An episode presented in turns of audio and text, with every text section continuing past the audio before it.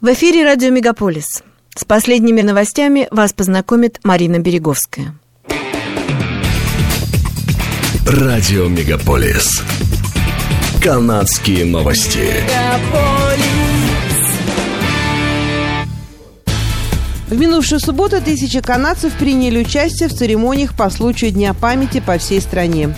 Утром в Канаде начались шествия и возложение венков. Ветераны, официальные лица и политики собрались, чтобы почтить память тех, кто служил в вооруженных силах. В Оттаве люди пришли к национальному военному мемориалу у парламентского холма, чтобы отдать дань всем канадским военным, которые служили и погибли во всех войнах и вооруженных конфликтах, включая Первую и Вторую мировые войны, Корейскую войну, войны в Афганистане и многие другие. Генерал-губернатор Мэри Саймон, премьер-министр Джастин Трюдо, министр по делам ветеранов Женет Питпас Тейлор и глава оборонного ведомства генерал Уэйн Эйр также присоединились к церемонии. В Министерстве иностранных дел Канады сообщили, что 266 человек, среди которых граждане и постоянные жители страны, а также их родственники, покинули Газу и отправились в Египет.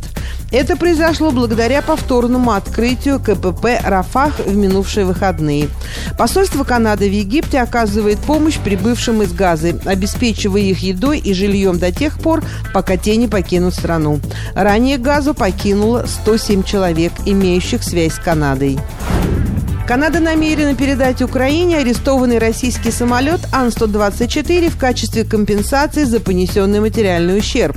Как отмечают эксперты, действия Оттавы выходят за рамки закона о санкциях. Ранее другие страны рассматривали возможность сделать то же самое, но пришли к выводу, что это невозможно. Огромный транспортный самолет Ан-124 компании «Волга-Днепр» стоит сегодня без движения в международном аэропорту Торонто-Пирсон, где он совершил посадку в феврале прошлого года, доставив 77 тонн тест-наборов для проверки на коронавирус из Китая. В июне этого года канадское правительство отдало распоряжение конфисковать самолет. Российская компания «Волга-Днепр» оспаривает это решение и собирается инициировать арбитражное разбирательство в суде, пишут канадские СМИ. Канадский суд присяжных после пяти дней обсуждения признал бывшего модного магната 82-летнего Питера Найгарда виновным в сексуальном насилии.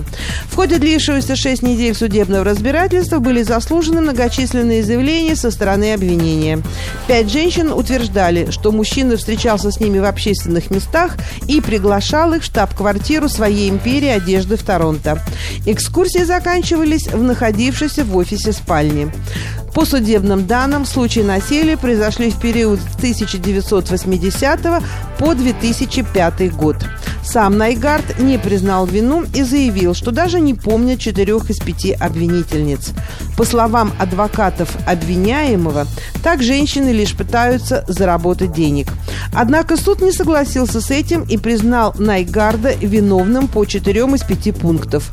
Приговор будет вынесен 21 ноября. Помимо этого, Найгард ожидает возможной экстрадиции в США, где его обвиняют в использовании модного бизнеса для прикрытия торговли людьми в целях сексуальной эксплуатации. Сам он отвергает все обвинения. Два новых моста в Монреале, а точнее на острове Монахинь, известные как мосты Дарвина, были построены с использованием бетона, содержащего переработанное стекло. Это было сделано для снижения выбросов парниковых газов и улучшения экологической устойчивости. Мосты заменили устаревшие сооружения, которые использовались почти 60 лет. Новые мосты Дарвина имеют длину 37 метров каждый и отличаются повышенной безопасностью и доступностью для пешеходов и велосипедистов велосипедистов. Они оснащены новым светодиодным освещением и более широкими проходами. Также была создана новая зеленая зона, чтобы придать сооружениям более живой и приятный внешний вид. Ожидается, что новые мосты Дарвина будут эксплуатироваться более 125 лет, что подчеркивает их долговечность и надежность, пишет издание «Деловой Монреаль». Официальный талисман канадской армии «Белая медведица» из зоопарка Торонто 11 ноября отметила свой восьмой день рождения. По словам сотрудников зоопарка, Джуна родилась в День памяти в 2015 году и была названа в честь пляжа Джуна, который символизирует историческую высадку канадских войск в этом районе на нормандском побережье Франции во время Второй мировой войны. В 2015 году канадская армия приняла медведицу в качестве своего талисмана и присвоила присвоила ей звание рядового. В свой первый день рождения она получила звание почетного капрала, а в свой пятый день рождения – звание почетного мастер-капрала, который носит и по сей день.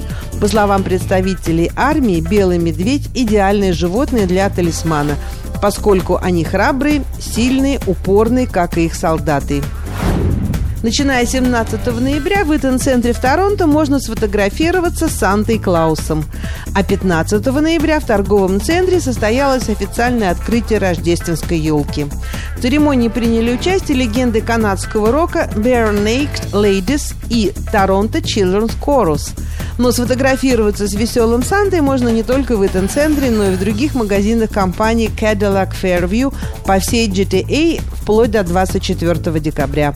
Всего за 15 долларов вы получите 5 цифровых фото и ощущение волшебного праздника, которые останутся в памяти навсегда.